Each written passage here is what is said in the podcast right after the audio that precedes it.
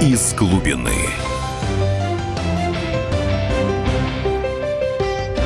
Добрый вечер. В эфире программа «Из глубины». Сегодня в студии Дмитрий Стешин, спецкор «Комсомольской правды», и Егор Станиславович Холмогоров, публицист, философ. Здравствуйте. А, у нас сегодня несколько тем самых злободневных. С чего мы начнем? Ну, я предлагаю просто обсудить как бы, то, что нас всколыхнуло. Это история в Одессе, когда э, судили, в общем, русских людей, которые принимали участие в защите Куликова поля, чудом, можно сказать, выжили во время пожара в Доме профсоюзов. И вот их, их же при этом схватили, их же судили за так называемые массовые беспорядки, больше трех лет продержали в тюрьме, и суд их в понедельник оправдал. И что получилось вместо этого, вместо нормального совершенно освобождения на абсолютно законных основаниях, потому что действительно эти люди были ни в чем не виноваты что действительно никаких показаний внятных против них у, ни у СБУ, ни у кого не было. А они были освобождены и тут же арестованы заново. Они тут же заново арестованы по обвинению в так называемом сепаратизме. Вот. Хотя, по-моему, по обвинению в сепаратизме следовало э, арестовать всю Верховную Раду Украины. Вот уж где сепаратисты настоящие сидят. Вот. И что очень нам, меня тревожит, это то, что арестовали Евгения Меф, Мефедова. Это человек, который... Это гражданин России, прежде всего. А это человек, э, который тремится, томится уже там больше трех лет. При этом он проявил феноменальное мужество, скажем, когда ему предложили а, а, обменяться пленными, как бы, когда ДНР предлагала это сделать, вот, он отказался, он отказался в пользу женщины, Угу. И о нем там фактически забыли. Вот у меня главный вопрос в этом смысле к российской власти, Очень какой некрасиво. угодно еще власти, это то, что о нем фактически забыли. Ну, российский консул, я сегодня видел видео, российский консул был на судебном заседании, но с ним как-то очень э, грубо разговаривали, скажем так, противоположная сторона, полиция не вмешивалась. Ну и когда он попытался подойти к Мефедову, еще раз напомню, гражданину России. Вообще э, странно, об этом очень мало говорится. На Украине сейчас довольно большой большое количество томится людей, которые являются гражданами России. И, соответственно, ну, у нас, я очень давно слышал последний раз, когда бы они вспоминали, когда звучали бы голоса о том, что давайте составим хотя бы сводный список и будем требовать от Украины освобождения хотя бы их для начала. И давайте э, каким-то образом э, все-таки этот вопрос решать. Ну, его фактически не решают, его даже не, не начинают поднимать. То есть вот если в 2014 году а, еще как-то вспоминали о вот людях, схваченных в период русской весны, то теперь, в общем, поскольку для большей части нашей прессы и русской весны это никакой не было, вот, ее там кое-где переименовали в крымскую, кое-где угу. вообще забыли, а, и людей, которые, соответственно, э, попали, что называется, под замес, в том числе, скажем, наших личных знакомых. Я, например, знаю такого замечательного человека, врача из Харькова Игоря Джадана. Он как бы замечательный и врач, и политолог, и публицист, а, как бы очень много писавший, скажем, в российской прессе до всех этих событий. Но, понятное дело, как патриот большой России, он не мог не принять определенное участие в этих событиях. И теперь по обвинению, опять же, в сепаратизме, то есть не по какому-то, за какое-то конкретное преступление, а фактически за образ мысли. Он томится в харьковской тюрьме тоже в надежде, может быть, на какой-то обмен, если он будет. А если не будет, то получается, что опять об этих людях забыли. Ну, можно еще вспомнить о людях в 2011 году, которые работали от наверное, от нашего правительства не просто так, да, занимались э, какой-то сложной техникой ПВО у Каддафи в Ливии и получили пожизненные сроки. Там еще есть и граждане Украины, и граждане Беларуси. Они продолжают заниматься обслуживанием тяжелой техники, но фактически они сидят. Кто-то пожизненно, кому-то еще там какие-то сумасшедшие сроки дали, что-то от 15 лет. То есть в Ливии их держат фактически до сих пор, и никто да, не с 11 года. При этом сербы смогли вытащить своих снайперов оттуда целую группу 6 человек через год. Не знаю, как у сербов получилось. Ну вот на самом деле это очень грустная ситуация, потому что, ну, как сказать, а, конечно, понятное дело, что наша власть всегда отмахивается тем, что вот, вы ничего не понимаете, у нас есть хитрый план, у нас есть гибридная война. Иногда хитрый план действительно работает. Вот предложил неделю назад Путин эти, ввести миротворцев в Донбасс. Все угу. испугались, все закричали «Ай!», нас сдают, нас предают да, и так да, далее.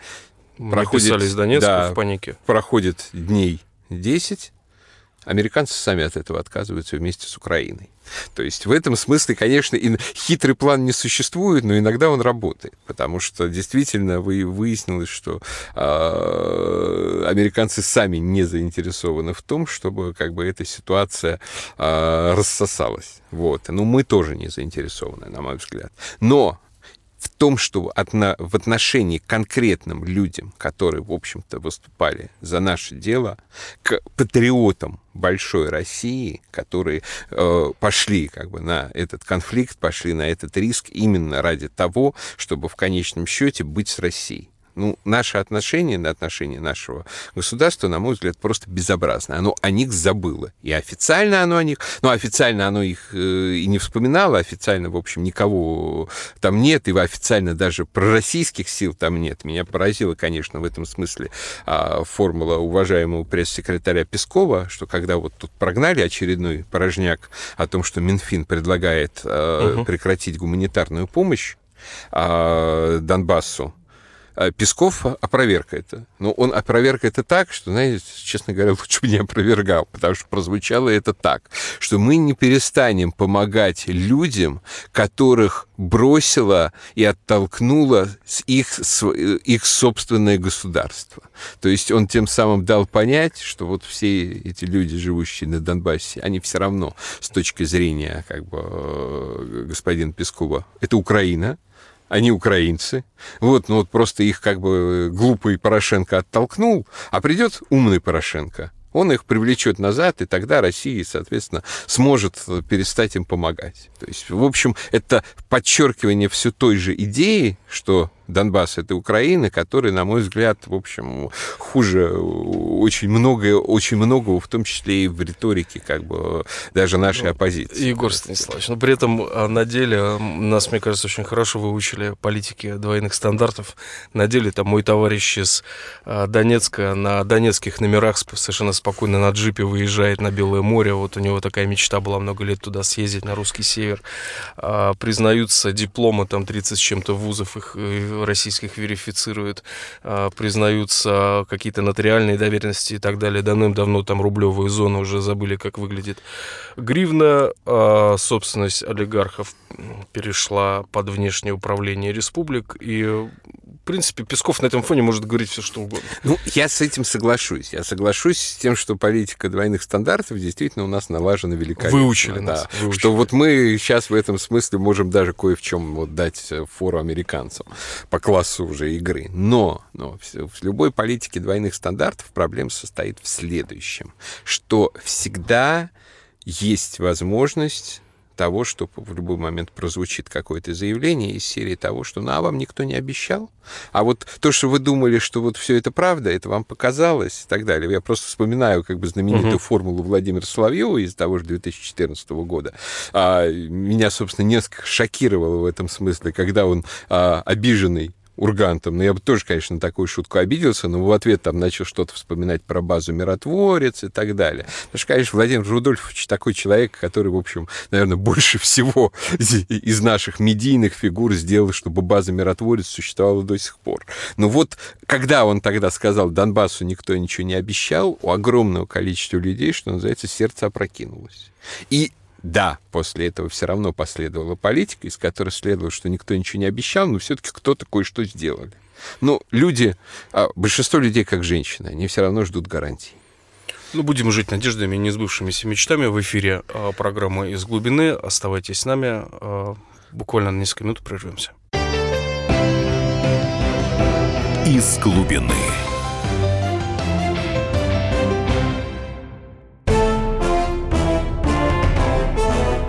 Товарищи солдаты и офицеры российской армии. Полковник Баронец разрешает обратиться. Звоните и задавайте накопившиеся вопросы. Угроза НАТО, жилье для военнослужащих и перевооружение России. Обо всем этом Виктор Баранец знает лучше других. Программу «Военный ревю» слушайте по будням с 5 вечера по московскому времени. Из глубины.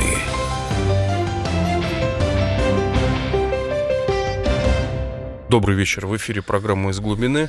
В студии спецкор «Комсомольской правды» Дмитрий Стешин и Егор Холмогоров. Здравствуйте еще раз. Политолог, философ, обозреватель телеканала «Царьград». А, мы в студии. Продолжаем общаться. Да. Ну, я на самом деле предлагаю обсудить еще одну тему. Это то, что сейчас происходит в Поволжье, где в Татарстане и Башкирии такие большие митинги. Как они называются? Скажем, в Башкирии назвали «в защиту башкирского языка». Тут поразительно то, что, что имеется в виду под защитой башкирского языка. Имеется в виду право принуждать тех, кто не хочет учить башкирский язык в школе в обязательном порядке, его изучать в обязательном порядке. То есть, понимаете, в защиту языка это навязать его, в общем, всем гражданам республики. По-моему, это как, какая-то бредовая совершенно ситуация, но зато очень хорошо говорящая о том, что действительно а, в этих республиках накопились силы, которые считают, что это не республики, это страны, знаете, угу. меня, собственно, поразило, когда я впервые несколько лет назад об этом написал, что, а вот знаете, как-то вот странно, зачем русских детей, не только русских, там не все татарские дети хотят учить, скажем, татарский язык, а зачем их принуждать насильственно к этому? Мне в ответ написала какая-то барышня, ну, находясь в стране, надо знать же ее язык. Я спрашиваю, а какая у вас страна, простите? Тут она что-то поняла, что сказала что-то не то, и сбежала. Егор Станиславович, я вот как-то сформулировал тут на днях в какой-то своей заметке очередной о том, что мы а, в 90-х по краю объехали страшную войну за сохранение СССР.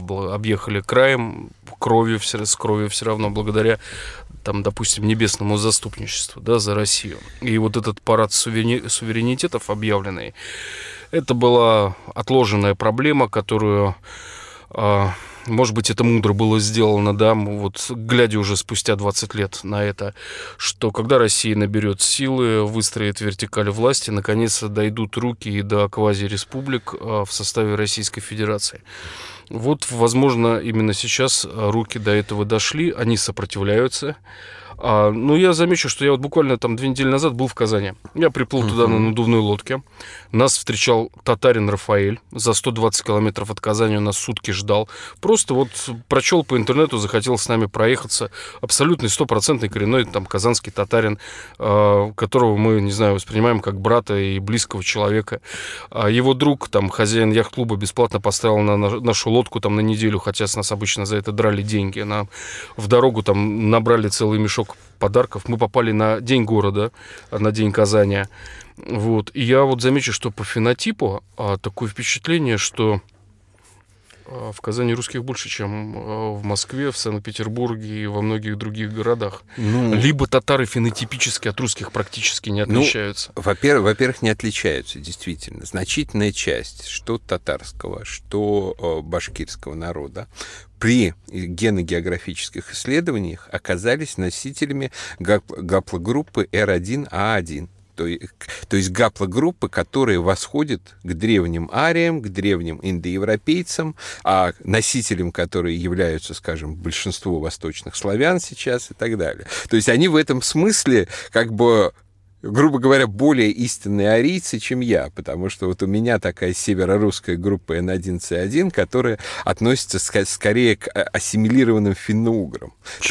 Есть... на радио КП, да? Да, да, да. Ну, это геномерка, это гораздо круче, чем черепомерка. Так вот, и в этом смысле, в этом смысле, конечно, я сильно подозреваю, что вот э, эти вот провокаторы татарского национализма, они почему боятся? Они боятся именно потому, что вот они от отлично знают, что в конечном счете корни не пропьешь. Что, угу. да, это очень глубокие корни, но, с другой стороны, не забудем, скажем, например, что имя народу навязано было довольно искусственно. Он всегда назывался Булгары.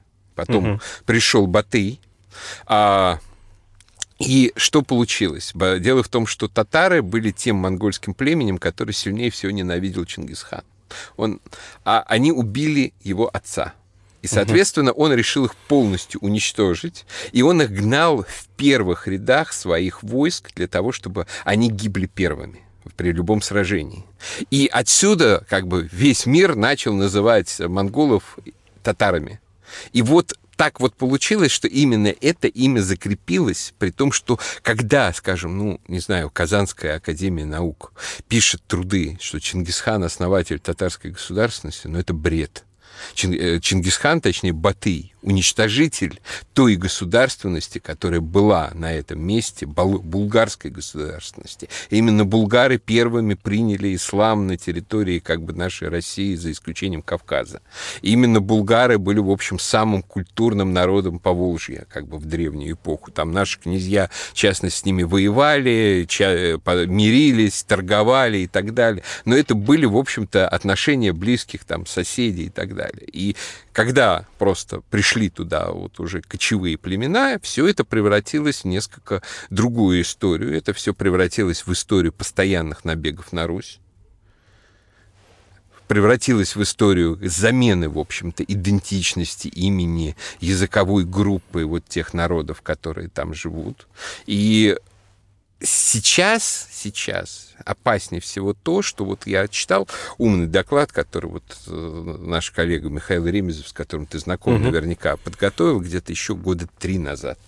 А сейчас он пишет очень важно, что а, от такой модели я бы сказал, сепаратистского татарского национализма, который превалировал и в 90-е годы, угу. светского. Сейчас все больше, во-первых, во все это вползает ваххабитство, а во-вторых, идея воссоздания Золотой Орды.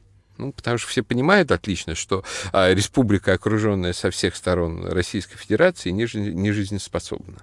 А вот давайте мы, если мы устроим Золотую Орду на всю Волгу, то Золотой понятно, пояс. совершенно верно, то, соответственно, а, шансы повышаются. И вот, конечно, идея продвижения постепенного, медленного, ползучего, вот как бы при этом фактически с поддержкой как бы, Республики Татарстан, фактически с поддержкой Академии наук местной, фактически с поддержкой значительной части местных муфтиятов, которые, как, в общем, я думаю, ты отлично знаешь, э, очень, ними, очень да. сильно ваххабитизируются потихонечку, что вытесняется традиционный ислам с территории а, России. И с Поволжья тоже он вытесняется все более и более активно. Что это уже а, взрывоопасная смесь. И в этой ситуации, ну, вот некоторые говорят, конечно, что давайте все делать мирно, бесконфликтно и так далее. Но так мирно и бесконфликтно можно уползти в Украину еще одну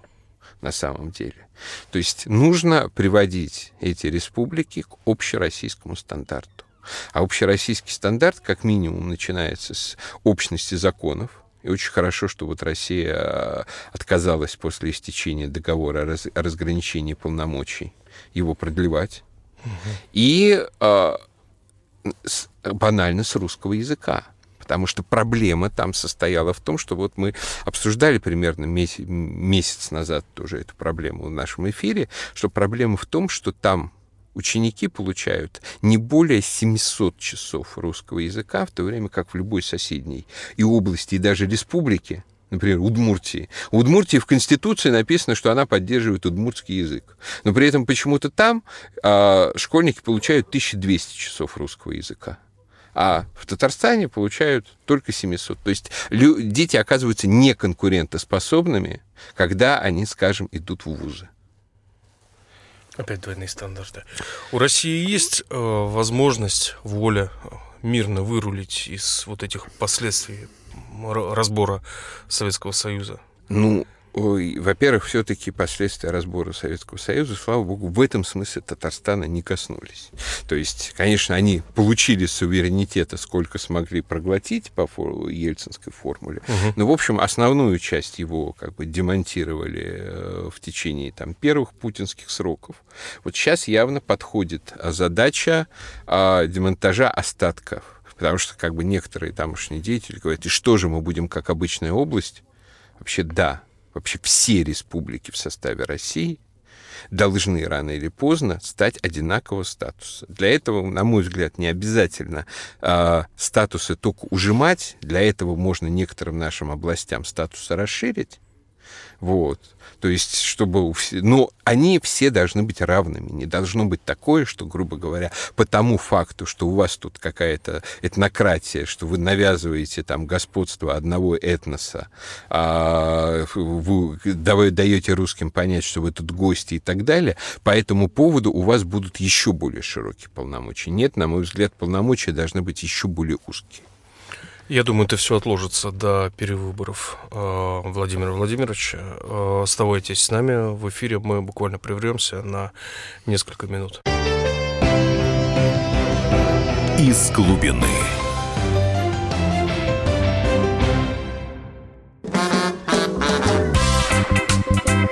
И в России. Мысли нет и денег нет. И за рубежом. Money Да хоть на Луне. Как же ты не дурачина, братец, если у тебя много сантиков, а ты в тюрьму попал. Деньги правят везде.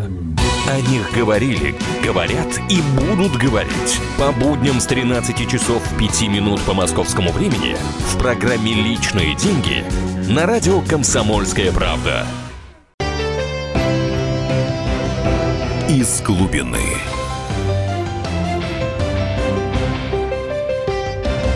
Добрый вечер. В эфире программа «Из глубины». Третья часть в студии Дмитрий Стешин, спецкор комсомольской правды, и Егор Холмогоров, публицист, философ. Да, еще я кинообозреватель а, телеканала «Царьград». Обязательно смотрите мою программу либо в эфире, либо на Ютубе «Кино с Холмогоровым», где, в частности, последний вот выпуск, вышедший э, на прошлой неделе в пятницу, был посвящен тому, как раскрывался в мировом кинематографе образ Николая II до того, как за эту тему взялся как раз с клешней господин Алексей Учитель. Вот. И в результате чего вся страна поделена сейчас только по одному вопросу, ты за Матильду или против. Вот ну, на самом деле обсуждают не Матильду. Всех зацепила, конечно, не Матильда, а Николай II. У нас э, я, да и Егор Станиславович, дети советской эпохи, у нас сложное было отношение к Николаю II. Мне прямо выжгли такие штампы, да, э, советский учебник истории э, Николашка Кровавый, Безвольный фигляр, Царская охранка, Ленский расстрел, Кровавое воскресенье. Потом там 9-10 класс уже подоспел Пикуль, э, «Нечистая сила». Я этот роман раз 10, наверное, читал. С жуткие подробности распада империи. Вообще гнусные просто. Потом уже став... Это там не добавило авторитета в моих глазах Николаю II. Но уже в, в старших классах и в институте я просто понял, откуда великий популяризатор русской истории Валентин Савич Пикуль сдувал фактуру для этой книги. Он работал с реальными мемуарами. Каковцева, министра финансов, Матрены Распутиной, Моносевича Ман Мануилова, Прохиндея, журналисты. А все это было доступно только в спецхране. Валентин Савич туда пускали. Да? Вот он достаточно достоверную фактуру нам выкладывал. Все было так. Ну, да. скажем так, не совсем. А она достоверна в том смысле, что действительно в этих мемуарах вот это написано. Но при этом авторы этих мемуаров, которые, из которых это все скатывается, очень часто, откровенно говоря, брали. Потому что большинство из них, ну, были куда? Они были допущены, грубо говоря, в царскую переднюю. И вот те слухи, которые курсировали по этой передней, они, в общем-то, и излагали в своих мемуарах, потому что каждый мемуарист, каждый там автор дневников хочет показаться максимально а, осведомленным. То есть я, скажем, сам году в 2006 прошел через такую целую масштабную контра, а, кампанию травли меня в интернете. Я с такого поначитался о себе от людей, вот, пишущих с очень усведомленным видом, даже иногда э, там э, более-менее близких знакомых, ну не совсем, конечно, близких, но более-менее. Это были такие безумные просто телеги, что я понял, что я вот в этот момент, на самом деле, ну, я, конечно, и раньше относился к Николаю II, где-то с середины 90-х годов, как я прочел чудесную книгу Альденбурга «Царствование императора Николая II», а еще несколько книг, в частности, их переписку с императрицей Александрой Федоровной, вот где надо снимать лавстори.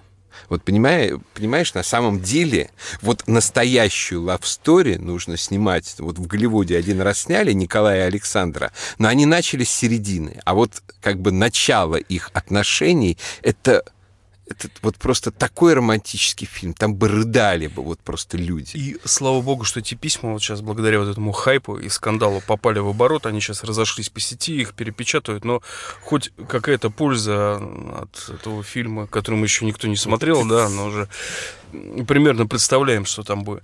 Я закончу свою мысль вот с этими штампами о Николае II и сложным таким отношением, негативным к нему.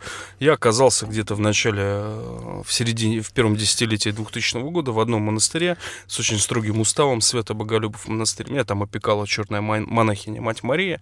И она мне как-то сказала, мы стояли в храме после службы, что в монастыре, это первый монастырь в России, где поместили в храм икону а, мучеников э, семьи Романовых. Да? Царственные мученики. Царственных мучеников. Я в начале 90-х. Я только открыл рот высказать свое отношение э, к Романовым. Которое мне было внедрено а, школьной программой советской, и сразу же его почему-то закрыл. И слава богу, потому что дальше, как все, что происходило в этом монастыре, началось странное. Ну, одна из форм общения человека с Богом.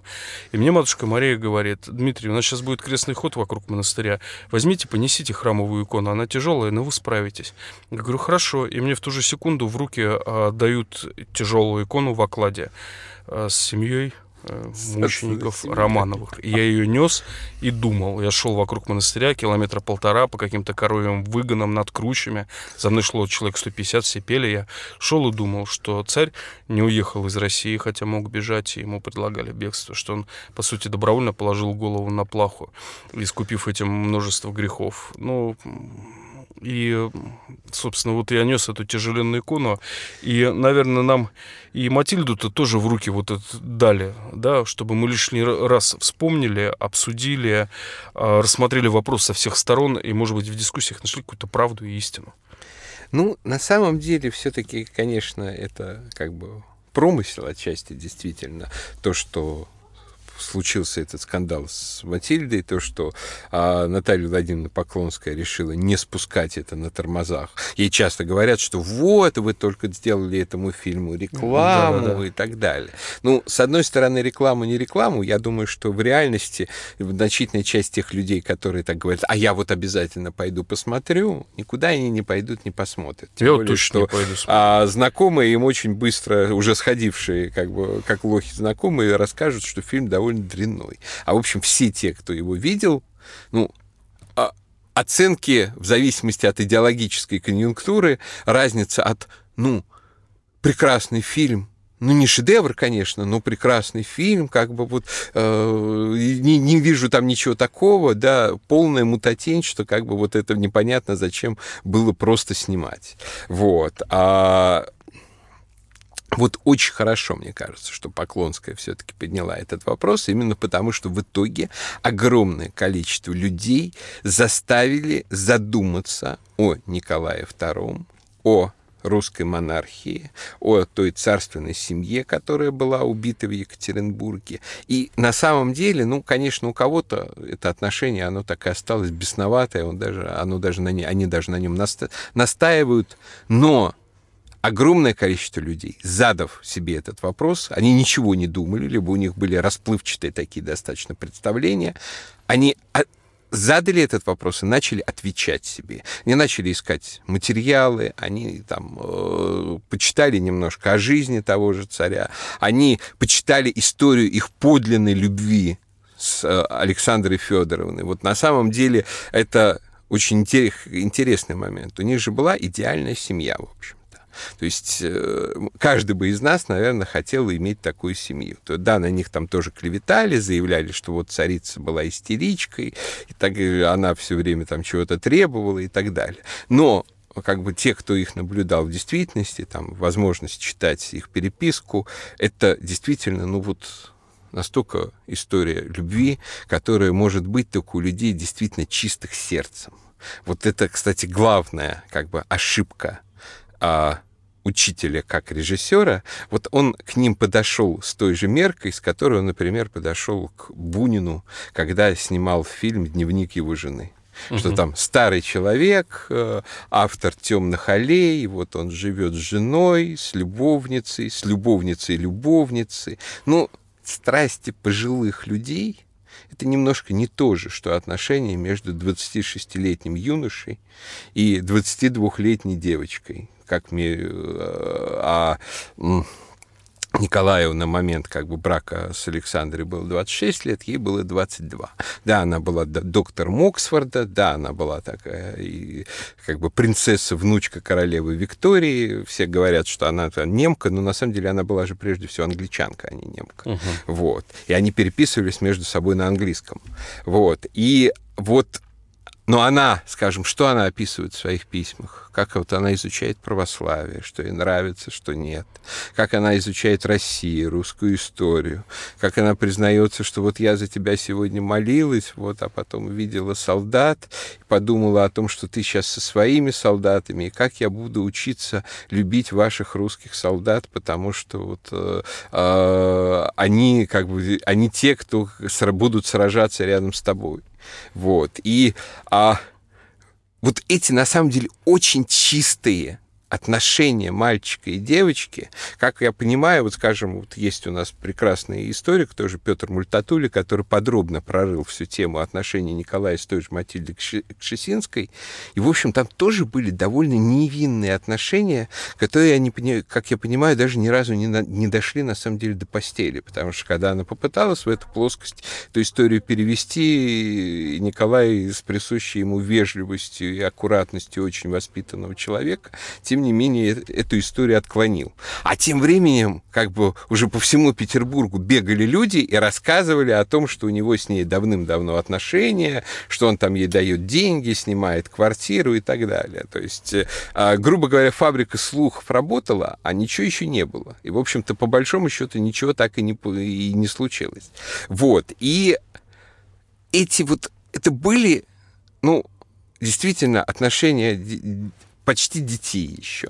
Потому что когда, конечно, внезапно умер Александр III, который тоже выставлен, кстати, у учителя в фильме очень гнусно, на мой взгляд, а, как такой домашний тиран, который пытается сына отговорить от брака и поэтому подсунуть ему балерину. Ну, понятное дело, что ну, не стал бы Александр III, человек на самом деле очень высоких, очень строгих нравов, как бы прибегать бы к таким методам. То есть, получается, его тоже оклеветали и унизили в этой истории. А если, скажем, ну, там многие э, из государственнических соображений периодически говорят, что вот, Николай слабый царь и так далее, но про Александра Третьего никто не может сказать, что это слабый угу. царь.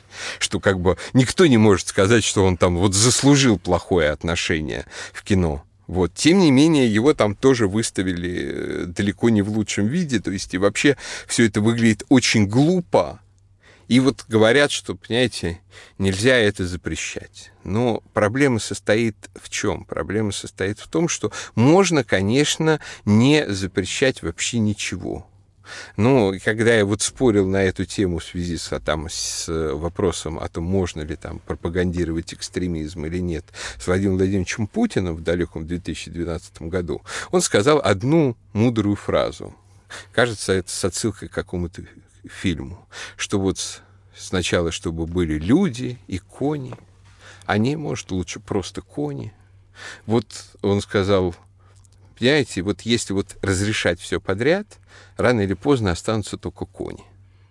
Угу. Ну, может быть, людям просто не нравится э, российская история, ну тогда что они... Они видят ее в черном свете, тогда что они делают в России, зачем они здесь занимаются творчеством? Ну, совершенно верно. Мы прервемся буквально на несколько минут в эфире программы «Из глубины». Оставайтесь с нами. Из глубины.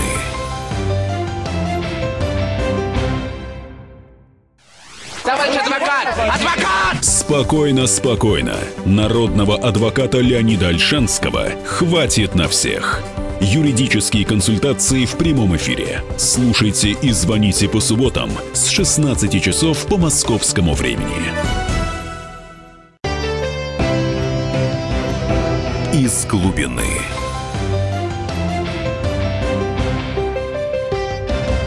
Добрый вечер. В эфире программа «Из глубины». А, Последняя часть, четвертая. В студии Дмитрий Стешин, спецкор «Комсомольской правды» и Егор Станиславович Холмогоров. Еще раз здравствуйте. Мы обсуждаем скандальный фильм, который еще не вышел, но уже порвал, как говорится, все чарты. И пришли к мнению, что пытаемся, что фильм, конечно, несмотря на свой заряд, который он несет, да, негативный по отношению к российской истории, он все-таки что-то колыхнул, да, в нашем болоте, э, заставил людей, которые сроду не интересовались историей Российской империи, заинтересоваться, прочесть те, же самые письма Александра к Николаю и наоборот. А Я такой пример, э, наверное, при- приведу. Я видел своими глазами, путешествуя по Волге, несчастный город Кинешмо. Это город, в котором э, при советской власти снесли всю старинную купеческую застройку, застроив его пятиэтажками. Это город, в котором больше не останавливаются туристические корабли, потому что там нечего смотреть. И речной вокзал превратили в большой супермаркет, да, раздав частникам, вот, поделили на ловчонки и раздали частникам. Вот. Советская власть кончилась, и Кинешма осталась с одними пятиэтажками. И вот сейчас а, мы пытаем... Они хорошие пятиэтажки, в них живешь, не капает, там тепло, батареи, отдельные квартиры. А, но потерян какой-то стержень или нерв. И вот сейчас мы точно так же, хороший пример этот фильм «Матильда», пытаемся а, собрать воедино то, что когда-то развалилось, было Шельмовым. Но только это еще и как бы новостроенная пятиэтажка, которая со щелями и так далее. Пот- Потому что, э, э, конечно, вот этот фильм, он, ну, на мой взгляд, он довольно низкий. И пока и то, то, что я успел посмотреть в трейлерах, все-таки у меня большая насмотренность в кино. У меня большая насмотренность, в том числе и в фильмах господина учителя. Вот. И я однозначно могу сказать, что ну, это будет невеликое кино, которое, м, в общем-то, без вот этого скандала ну, наверное, бы никому бы, никого бы особо бы не заинтересовало. Но то, что этот скандал возник, это хорошо, потому что, еще раз подчеркну, мне кажется, нам очень важно переосмыслить русскую монархию на весах истории. Вот я, скажем, вообще считаю себя монархистом, и, грубо говоря, если бы дали мне волю, я бы сделал бы следующее. Я бы как бы принял Конституцию России, в которой бы считалось, что Российская империя существует, ей по-прежнему правит император Николай II с небес. А вот то, что мы здесь делаем, это, в общем, некоторым образом исполнение его предначертаний, как бы э, такая временно замещающая как бы, политическая конструкция. Ну, да, должны же люди как-то жить, осиротевшие. Вот, должны. Вот. В общем, получился бы, конечно, немножко, может быть, такой, как, знаете, у шиитов есть такой термин «скрытый имам». Вот. Но почему бы нет? То есть, на самом деле, я бы и так до тех пор, пока мы, Господь, что называется, не укажет нам хорошего царя вместо который мог бы принять бы, э, эту должность. Но, грубо говоря, я бы все равно бы сделал бы так, чтобы мы считали, что мы живем в Российской империи, а не, не на развалинах Советского Союза. И вот этот выбор, который сейчас постоянно, то одна ситуация, то другая, подталкивает, к которому нас подталкивает, это понять все-таки наша Россия. Это либо Российская империя, которая все-таки продолжается после вот перерыва и коматоза, то ли мы развалины Советского Союза, и мы пытаемся подскрести их назад, там, если там с Украины не получается, то ну давайте хоть там, не знаю, там Туркменистан к себе подтянем. Вот. Либо мы как вспомним, опять же, выражение Дмитрия Анатольевича Медведева, где-то году в 2010 он, по-моему, это сказал, причем чуть ли не на Новый год. Мы молодая страна. Нам там, типа, из серии 20 лет. Я вот как услышал это, я опо- ополз по стенке. Вот. Ты, ты, ты же вроде копал в Новгороде, ты знаешь, что это за молодая Да, я, я видел наслоение тротуаров мостовой. И да. заметь, на самом деле, вот это же проблема в том, что очень часто наши чиновники именно так и думают. Потому что, скажем, вот на, на Варварке нашли э, при раскопках этих работах благоустройства улиц строительство фонтана, а, о, как бы фундамент церкви. Его закопали, все равно будут там строить фонтан. Вот, то есть очень часто наша власть не осознает, что она вообще-то управляет тысячелетней страной. Что у нас традиции в лучшем случае как бы э, помнят только советские, и то по большей части прерванные.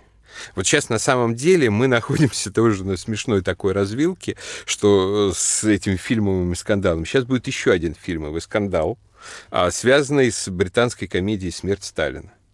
Комедия, кстати, кажется, в отличие от фильма «Учителя», реально смешная, то есть она такая uh-huh. драйвовая. Ну, понятное дело, что она там и для Сталина, и для всех советских вождей достаточно обидная.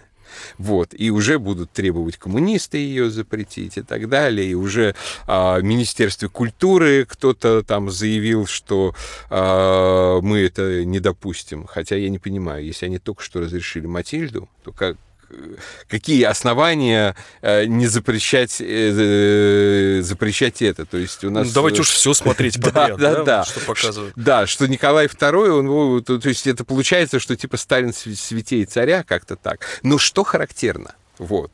Я думаю, что, Дмитрий, вы оцените эту деталь. А там есть образ маршала Жукова. Угу. Они навешали на него орденов. Так. Навешали орденов совершенно нелепо. Ну, то есть они правильно повесили ему три звездочки Героя Советского Союза, как у него, у него были в 1953 году ордена Ленина, Октябрьской революции. Но зато сбоку они наградили его, в общем-то, солдатскими и младшеофицерскими Красной Звездой и э, Орденом Отечественной войны.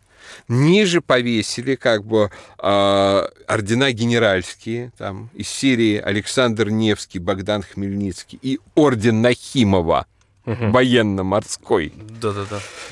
Но, Редко, кстати, очень. Да. То есть, конечно, а, маршал Жуков с орденом Нахимова, он мне просто вынес мозг. Но интересно не то, что они ему понавешали, а то, что они ему не повесили. Хотя, понятное дело, при съемках в Англии а, этот реквизит у них на 100% угу. был. А у них наверняка присутствует в десятках фильмах. Они ему не повесили английский орден Бани. Это один, как бы, в общем, из высших орденов там в мире, поскольку, угу. в общем, британская монархия пользуется большим уважением. Соответственно, Жуков его носил рядом с орденами Победы. Они его ему не повесили. И на его место повесили носившийся им, что называется, наряд ниже, а польский орден Виртути Милитари. Поляков не жалко. То есть и меня поразило. То есть я, с одной стороны, подумал, какие гады но с другой стороны поразило, конечно, вот отношение к своей собственной традиции, к своей собственной символике, момент, да. к своим собственным орденам. То есть они не захотели его высмеивать, этот орден, в таком контексте. Хотя понятно, что они знали, что этот орден у него был они осознали, что все их зрители, там те же британские, его увидят и поймут, что это тот самый английский орден, и они решили в таком контексте его не помещать. Там над советскими орденами мы будем смеяться, над польскими будем смеяться, над своим собственным ни за что. А вот кто, интересно, английским декораторам или режиссерам вот это сказал? Не надо орден Бани, уберите с Жукова. Или это какой-то внутренний у них... Ну, я думаю, что у них хороший... Я думаю, что у них все-таки... Там же монархия, там же монархия с традицией. Я думаю, они эти вещи очень хорошо чувствуют. Что вот в такой шутовской контекст, если мы смеемся над этими глупыми красными русскими, орден э, бани будет абсолютным диссонансом. Позвонят там с Даунинг-стрит. Да, да, да, да, да. Что это вообще такое? Их спросят просто, что это вообще такое. То есть либо а, вы тем, этим орденом даете понять, что все-таки это не смешной, а вполне себе достойный человек, то ли вы смеетесь над этим нашим орденом, который а, государь, э, королева раздает там достойным людям, какому-то а, там рок-музыкантам и так далее. А ведь и могли бы... Хотя рок-музыкантам обычно ордена за заслуги перед Британской империей выдают, как раз орден Бани, по-моему, а, дается людям за какие-то более серьезные достижения. Егор Станислав- Станиславович, а почему вот с, с нашей Даунинг-стрит не могут позвонить учителю и сказать, что вы сделаете? Я очень боюсь, что они вообще как бы считают, что все нормально.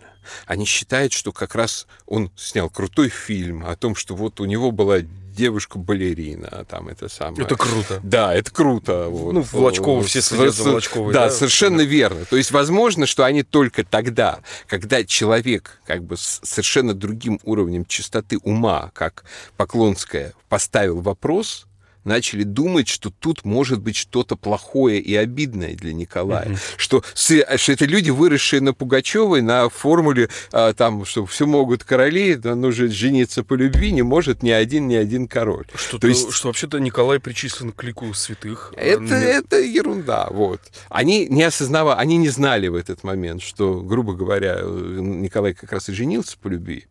То есть он любил Александру Федоровну, а не Матильду. Но это было все как бы вот настолько это классическое, что называется, я бы сказал, позднесоветское представление о том, что можно, как бы, что, что важно, это вот там любить балерину, вот.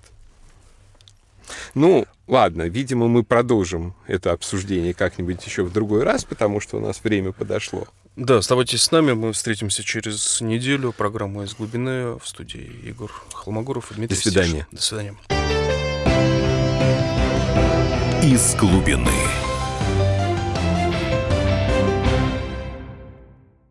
Мигранты и коренные жители. Исконно русское и пришлое. Культурные конфликты и столкновения менталитетов. Пресловутый НАЦ-вопрос встает между нами все чаще и острее. Ставим его ребром на радио «Комсомольская правда». Программу «Национальный вопрос» слушайте каждую пятницу после 7 вечера по московскому времени. Мигранты и коренные жители. Исконно русское и пришлое.